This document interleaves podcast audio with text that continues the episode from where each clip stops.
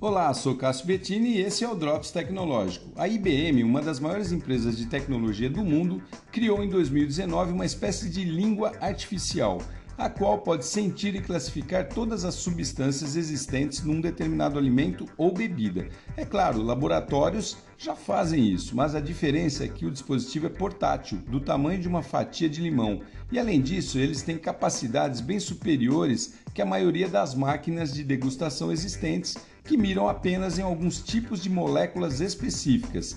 Hypertaste é o nome do dispositivo, que na tradução significa hipergosto. E sua principal serventia é para detectar falsificações de produtos industrializados e também prevenir sobre a existência de substâncias nocivas à saúde humana.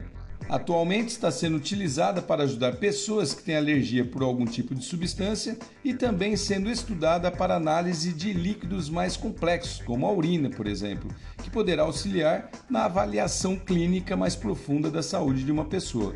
Bacana, né? Hypertast da IBM ainda não foi lançado abertamente ao mercado, mas eles garantem que breve já vai estar disponível para comprar via internet. Sou o Cássio Bettini compartilhando temas sobre tecnologia inovação e comportamento. Até o próximo.